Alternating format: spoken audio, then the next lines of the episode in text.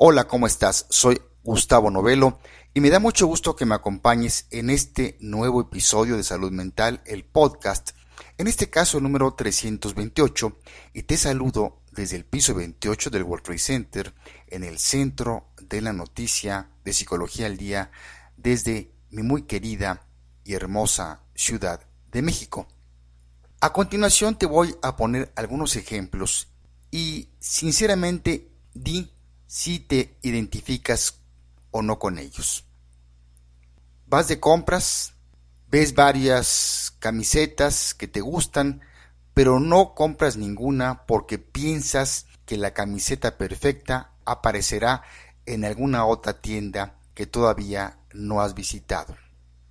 Cuando estás en pareja, no puedes evitar pensar de vez en cuando si hay alguien más adecuado para ti alguien mejor que se ajuste más a tus proyectos, intereses o personalidad.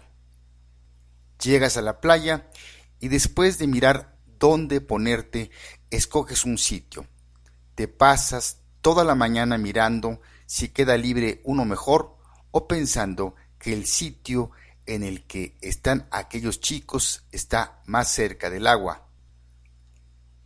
Todos estos ejemplos son situaciones que pensaría una persona maximizadora, aquellas que nunca están satisfechas con lo que tienen. Acompáñame en los siguientes minutos donde abordaremos con más detalle sobre la personalidad maximizadora, sus pros y contras, así como algunos consejos para ser menos exigente o perfeccionista. Salud Mental, el podcast, comienza después de esta breve introducción musical con Jessie J interpretando la canción Nobody's Perfect o Nadie es Perfecta. Everybody makes mistakes. Everybody has those days.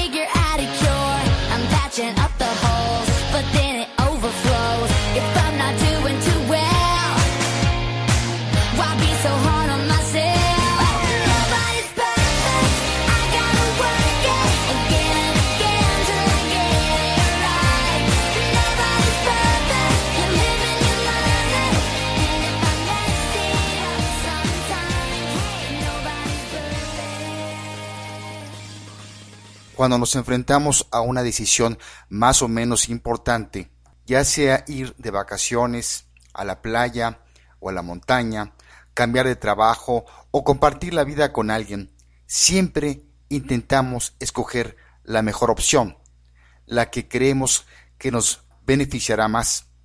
Esta actitud deseable y normal se convierte en un reto para una persona maximizadora, cuyo objetivo es escoger siempre lo mejor.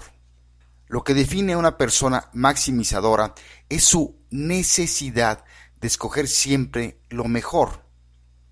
Toda elección implica un periodo más o menos largo de duda, aunque no sea vivida de manera negativa o desagradable. Ante la forma de una elección siempre nos preguntamos cuál será la mejor opción de entre todas. Tampoco podemos olvidar que nuestra percepción de lo que es más deseable interviene en factores muy subjetivos, gustos, creencias, deseos, emociones, por lo que en realidad muchas veces saber qué es lo mejor resulta sencillamente imposible. Como cualquier otra conducta, el inconformismo puede resultar sano o no en función de sus objetivos y también de su medida. No conformarse con cualquier cosa es una actitud sana que se relaciona con una buena autoestima y el autocuidado.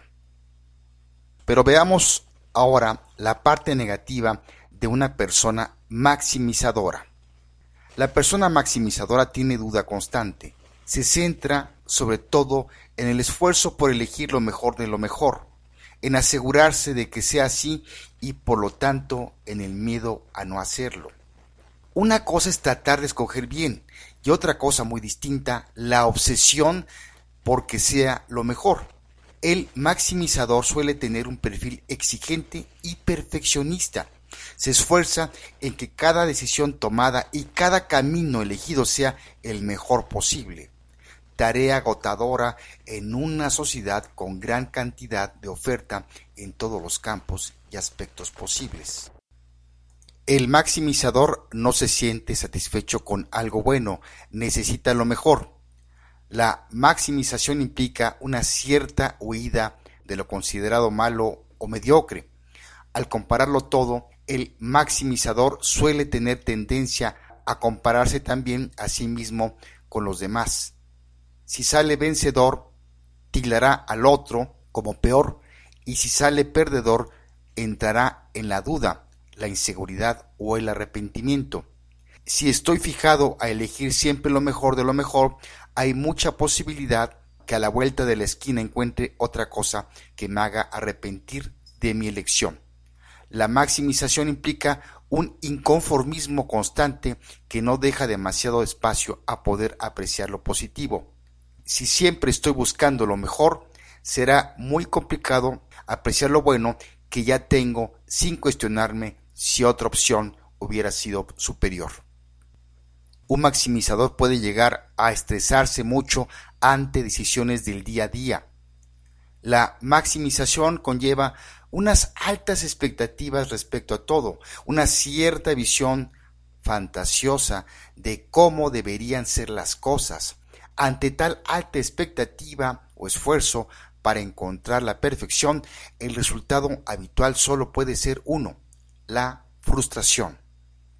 Ahora bien, ¿qué puede hacer una persona maximizadora para mejorar su estado?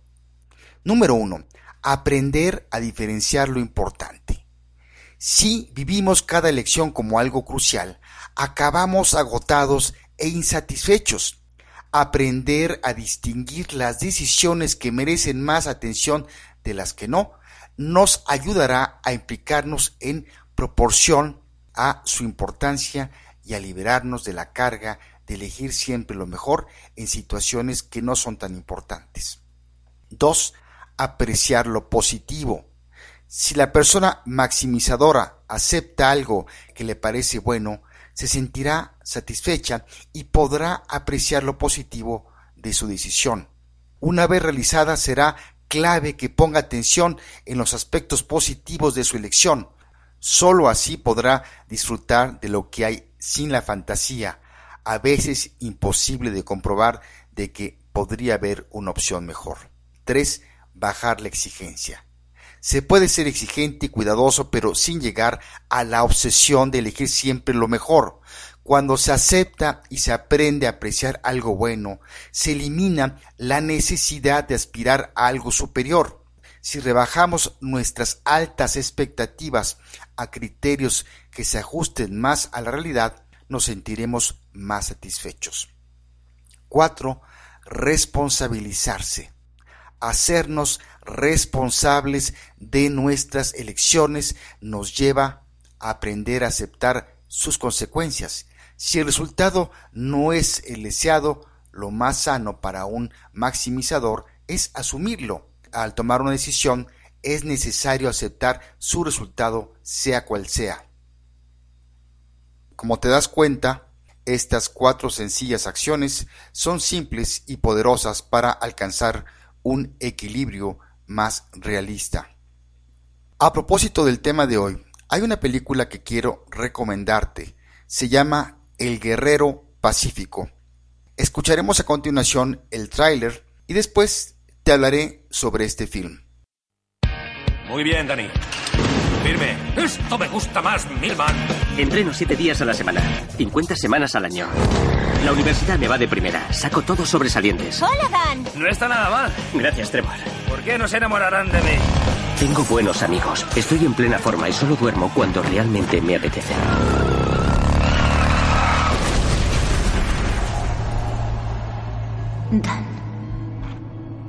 Quiero saber qué está pasando. Si te esfuerzas, estoy convencido de que podrás volver a andar.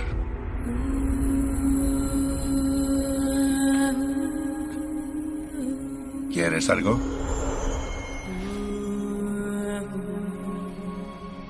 Dígame cómo lo hizo.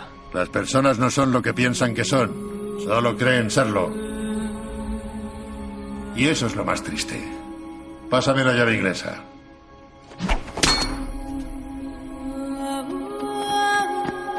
No sé qué hacer ahora. Todo en la vida tiene un propósito, incluso esto, y depende de ti descubrirlo. Un guerrero no se rinde ante lo que le apasiona. Encuentra el amor en lo que hace.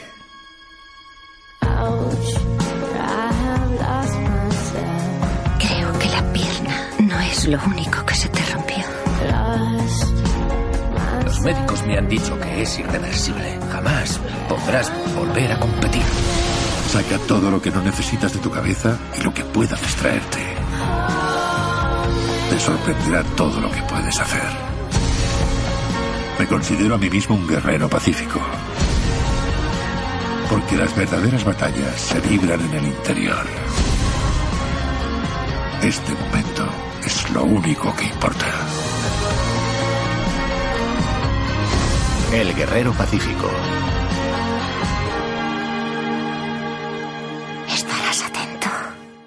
El Guerrero Pacífico, o en inglés Peaceful Warrior, es una película germano-estadounidense del año 2006, dirigida por Víctor Salva y protagonizada por Scott Melkowick, Nick Nolte y Amy Smart en los papeles principales. La película es una historia de cambio y superación y está basada en hechos reales.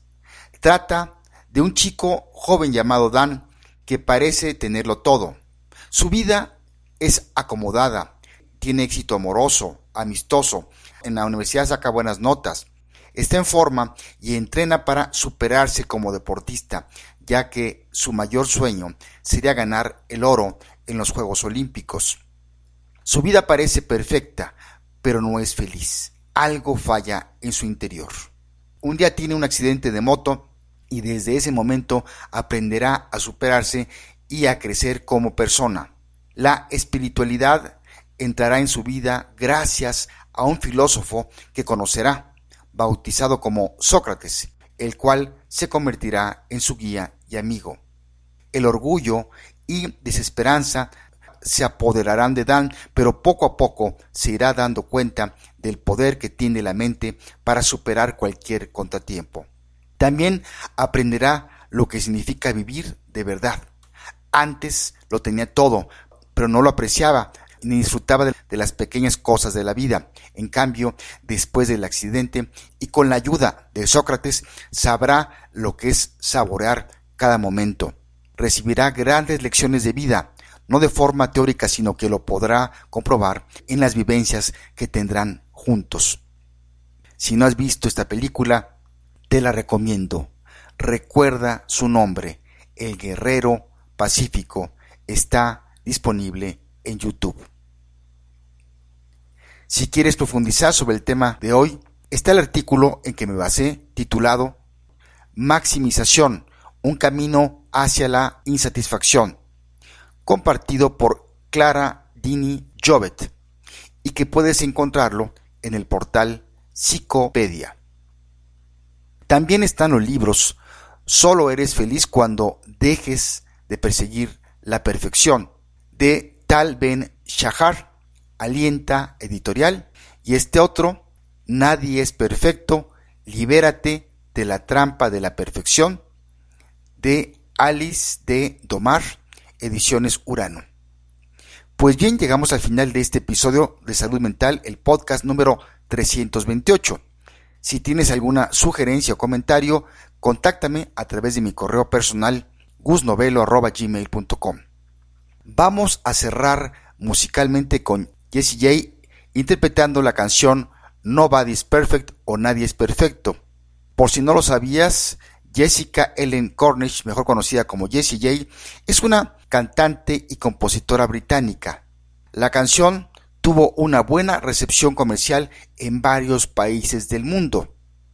Y mi querida amiga y mi querido amigo, escogí Nobody's Perfect o Nadie es Perfecto en alusión al tema de hoy. Decía el novelista estadounidense Per S. Bock, el afán de perfección hace a algunas personas totalmente insoportables.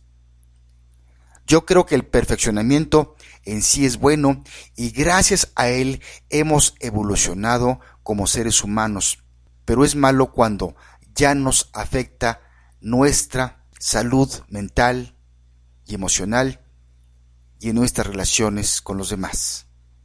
¿O tú qué opinas? Me despido de ti y te mando un fuerte abrazo en donde quiera que te encuentres en tiempo y lugar. Soy Gustavo Novelo, te espero por aquí. Hasta la próxima. Mistakes. Everybody has those days.